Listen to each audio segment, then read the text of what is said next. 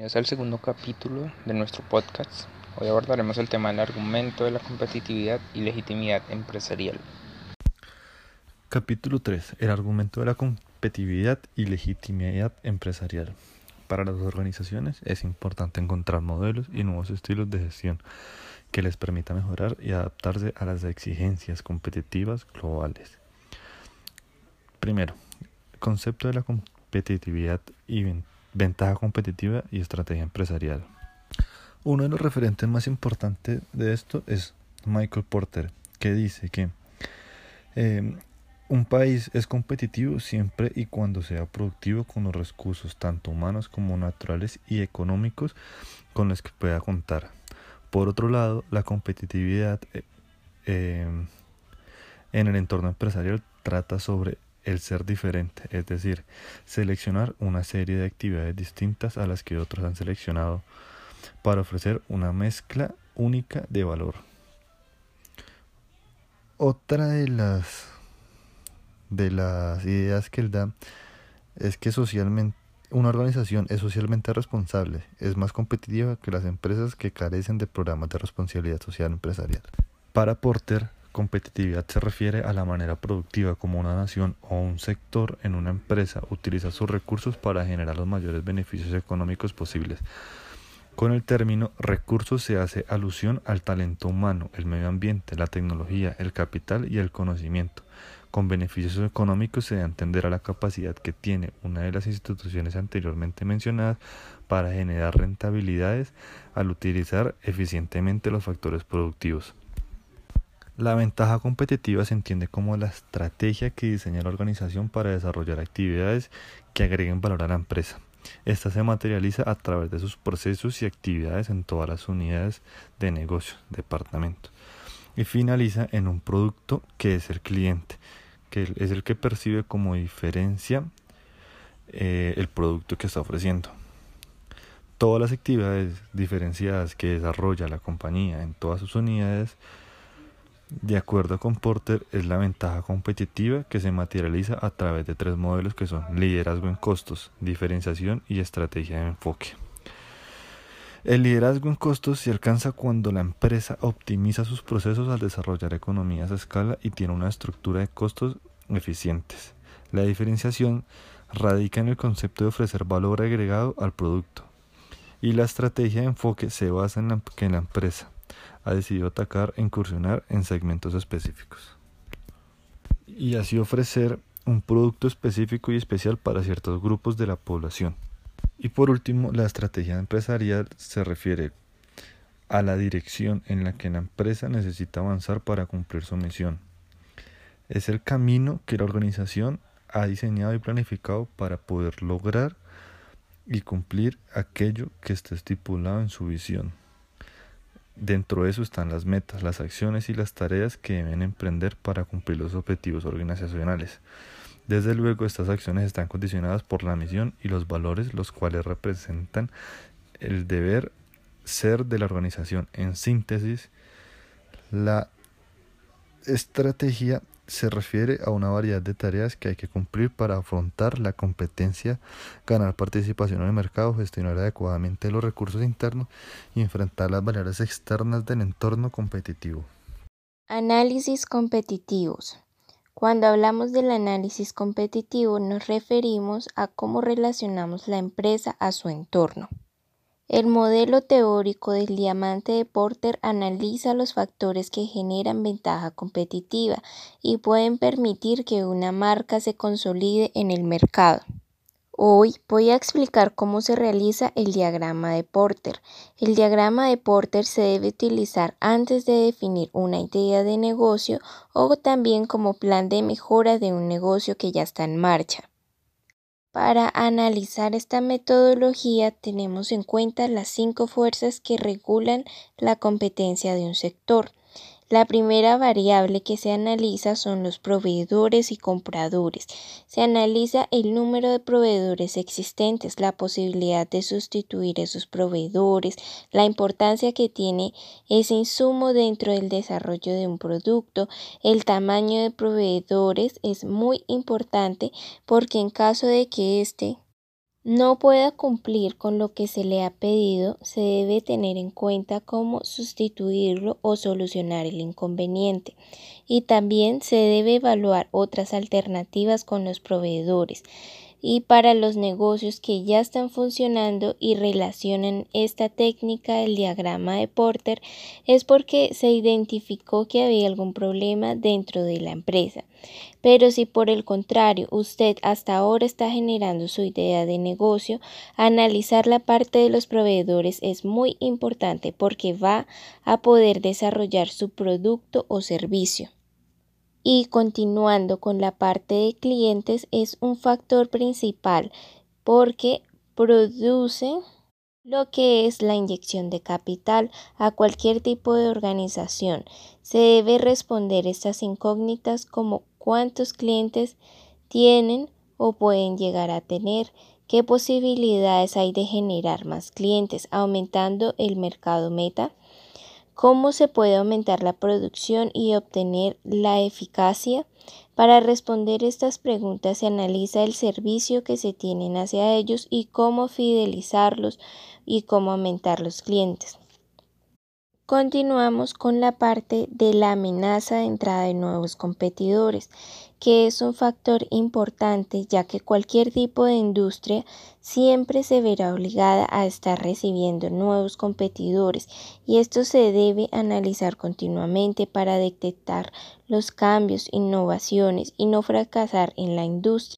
De no analizarse este factor puede ser demasiado tarde para mantener la empresa a flote y el fracaso será inevitable. Para esto se debe identificar cuáles son las marcas y tipos de productos que se están valorando en el mercado. Respondiendo a la pregunta, ¿qué diferencia tiene el producto o servicio de la competencia con el mío? Además, mantener vigilantes para poder detectar si los competidores cometen algún tipo de plagio o toman elementos que son propiedad de uno. Con respecto a los competidores, hay que tener mucha precaución, porque si uno no está pendiente de lo que ocurre en la industria al momento de tomar medidas de reclamo puede llegar a ser muy tarde. La tercera variable son los productos sustitutos. Con esto nos referimos a las alternativas que se pueden generar para tener más variedad en lo que se vende y ofrece. Pues si uno tiene una industria de un solo producto o un solo método de servicios, pues es muy difícil que se pueda prosperar porque otro competidor puede lanzar otro producto o servicio similar, pero mejor, más económico y mucho más accesible. Entonces se debe analizar qué productos sustitutos ya existen en el mercado y cuáles se pueden dar. ¿Qué calidad sería la más adecuada o le convendría? Para esto se debe tener en cuenta qué novedades ya hay en el mercado y cuáles se relaciona con este. Esto es fundamental para que la empresa y la organización sea exitosa. La cuarta variable es la lucha por una posición en el mercado. Cuando usted inició su empresa o está analizando esta posibilidad, usted ya tiene conocimiento de que hay competidores que hacen cosas similares. ¿Qué se debe analizar? pues cuántos competidores hay, qué características tienen y cómo podemos hacer la diferencia con nuestro producto o servicio. Porque si va a realizar el mismo producto y servicio de los demás, lo más probable es que pierda porque esa marca y producto ya la conocen. Entonces es importante definir estos factores al terminar el desarrollo de este análisis para desarrollar un plan de mejora a la situación en que se encuentra la empresa o una propuesta para la creación del producto o servicio. Es muy importante, señor empresario, que usted tenga en cuenta ser muy minucioso en este análisis y no perder de vista ninguna posibilidad. Finalmente, también se debe incluir el modelo teórico de la cadena de valor que describe el modo en que se relacionan las acciones y actividades de una empresa para el óptimo proceso de producción. Responsabilidad social empresarial y competitividad. Algunas de las ventajas que tiene la responsabilidad social es que puede minimizar costos y posibles riesgos, ya que si usted analiza cómo cada movimiento que hace afecta tanto al medio ambiente como a la sociedad, se podrá evitar altos costos. Y si lo hace bien, muy posiblemente ganará un muy buen posicionamiento con respecto a su competencia. Otra ventaja es la disminución de riesgos económicos y legales al gestionar adecuadamente los grupos de interés. Un ejemplo de esto es cuando una empresa dedica, dedicada a actividades industriales por querer evadir impuestos o dinero en el papeleo, consciente o inconscientemente atenta contra el medio ambiente. Al comienzo puede parecer que le salió bien, sí, y que ahorró dinero, pero a largo plazo puede incurrir en graves problemas que incluso pueden hacer que cierre la empresa. Teniendo en cuenta lo mencionado anteriormente, hay que resaltar que la responsabilidad social empresarial se crea con el fin de ayudarlo a usted para que controle muy bien aquellos aspectos que puedan afectar el exterior como sus grupos de interés. A esto se le conoce como externalidades. Algunas estrategias que usted puede aplicar para que su empresa sea más competitiva a la vez que aplica responsabilidad social empresarial son las siguientes. Primero, promoción y formación de los empleados, apoyar en lo que más pueda a sus colaboradores. Tengan en cuenta que si ellos, sin ellos es imposible crecer, que entre más sienta que su labor es reconocida y agradecida, mayor será su rendimiento. Desarrollo de los proveedores. Si desea generar una buena imagen, también preocúpese por el bienestar de sus proveedores, por comprarles a un precio justo, por capacitarlos si está en sus posibilidades. Inversión en la comunidad circundante a la empresa. Intente hacer algo por aquellas personas que se encuentran cerca de la empresa, bien sea en el ámbito educativo o económico.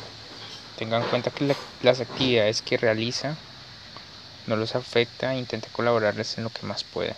Ellos pueden ayudar a que su empresa se posicione muy bien, entre muchos otros aspectos que profundizaremos más adelante en otros capítulos. Con esto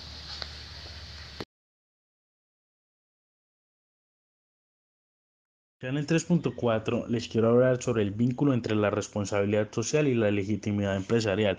Desde el punto de vista de las ciencias sociales y políticas o el derecho, es importante resaltar que han existido algunos pensadores en la historia que plantearon dentro de sus teorías u opiniones el término de legitimidad. Por ejemplo, Weber, quien fue el primer pensador social en desarrollar la teoría de la legitimidad desde un ámbito plenamente del derecho y la ciencia política.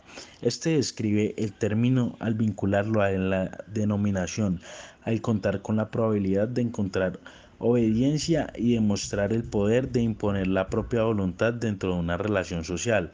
A su vez, Martínez nos expone en la teoría de la legitimidad como el hecho de que un orden político es merecedor de reconocimiento como correcto y justo, y que la pretensión de la legitimidad hace referencia a la garantía en el plano de la investigación de una identidad social determinada por vías normativas. Sin embargo, en, sentido, en un sentido un poco más organizacional o desde el punto de vista de las ciencias económicas, la legitimidad estimación se ha hecho presente en la teoría institucional en la que autores como Medina, Ramírez y Hernández exponen que la legitimidad procede de un sistema de valores sociales, de reglas y creencias en sintonía con la sociedad que conlleva a la conformidad de sistemas y responde a la aceptación social. A su vez, señalan que la perspectiva de la teoría institucional es más amplia que la teoría de la legitimación puesto que en lugar de explorar directamente el sistema de fortalezas de la sociedad, contempla el patrón de instituciones establecidas como representación simbólica del sistema de valores éticos o morales de, la misma. En la actualidad, la legitimación se enfoca principalmente en la aprobación de los grupos de interés de una organización a través de un contrato social que adquieren con la sociedad y al mostrar el compromiso por parte de la misma en el entorno donde se desarrolla y así lograr la confianza, credibilidad, debido a la coordinación adecuada, equilibrada y justa de las normas, valores y principios y acciones. Se puede afirmar que la legitimidad es crucial para cualquier tipo de organización. Algunos teóricos definen la legitimidad eh, está relacionada con la percepción que tienen sobre la sociedad, sobre las actuaciones que desarrolla una organización, sin tener que considerar exclusivamente el grado de rentabilidad. Por lo tanto, la legitimidad es un recurso necesario para la obtención de recursos que favorece la supervivencia organizativa. Por ello, eh, se considera un factor clave para la supervivencia y el crecimiento de las organizaciones. Otros autores señalan que las organizaciones deben crear una impresión de viabilidad y legitimidad antes de poder recibir cualquier apoyo. Esto es generar un impacto significativo, positivo y ventajoso para ambas partes, organizaciones y sus grupos de interés. Para generar impactos es importante identificar los diferentes tipos de legitimidad que existen y las estrategias que se pueden implementar para ganar legitimidad. Para mantener esa legitimidad adquirida o recuperar la legitimidad perdida, todo eso al tener como base acciones comprometidas y verdaderamente reguladas o aceptadas por los grupos de interés. Concluimos con que se puede afirmar que la correlación existe entre la RS y la legitimación es profunda y exacta, que depende principalmente, como se mencionaba anteriormente, de las acciones responsables para seguir con su operación y crear confianza y apoyo tanto a nivel internacional como externo de las mismas. Bueno, en el 3.5 les quiero hablar ya sobre el valor compartido, el éxito de los programas de responsabilidad social. A lo largo del texto hemos hecho énfasis en que la diferencia entre la responsabilidad social y la filantropía o acción social es precisamente la forma en que se concibe cada una.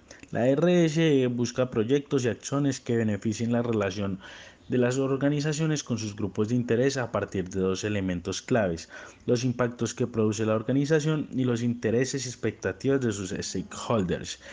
Por otro lado, la filantropía surge como apoyo de las organizaciones a la solución de problemas que se sitúan en el interior de la población, las cuales pueden ser la pobreza, falta de salud, entre otros. El valor compartido se puede definir como la capacidad que tiene la organización para ejercer su responsabilidad con el entorno y los grupos de interés desde una perspectiva gana y gana, en el que los impactos negativos de la organización que la organización genera en el entorno sean mitigados y las expectativas e intereses de los stakeholders sean atendidas. Para desarrollar estrategias de valor compartido se deben de tener en cuenta los resultados beneficio-costo que percibe la organización y el grupo de interés de tratamiento. Si esta relación es positiva para ambas partes, se podría afirmar que hay valor compartido. Por el contrario, si es negativa para ambas partes, es posible que no haya creación de valor compartido. Y si es para uno positivo y para otro negativo, no hay valor compartido. Simplemente será un juego en el que uno es ganador y el otro es perdedor. La idea básica de estos aportes teóricos es que la empresa deberá encontrar proyectos y actividades que cumplan tres condiciones básicas. La primera es que genere valor social para el grupo de interés beneficiado, es decir, que las condiciones de su entorno mejoren de manera considerable. La segunda es que dichos proyectos sean sostenibles, lo cual significa que se logre mantener a través del tiempo y que la comunidad beneficiada también aporte y la tercera es que genere valor económico para la empresa. Ese valor puede estar representado en el mejoramiento de la rentabilidad, en la imagen, reputación corporativa, en el posicionamiento de la empresa o simplemente en el riesgo social. Con esto terminamos el capítulo de hoy. Esperamos que les sea de mucha ayuda lo escuchado aquí. Muchas gracias.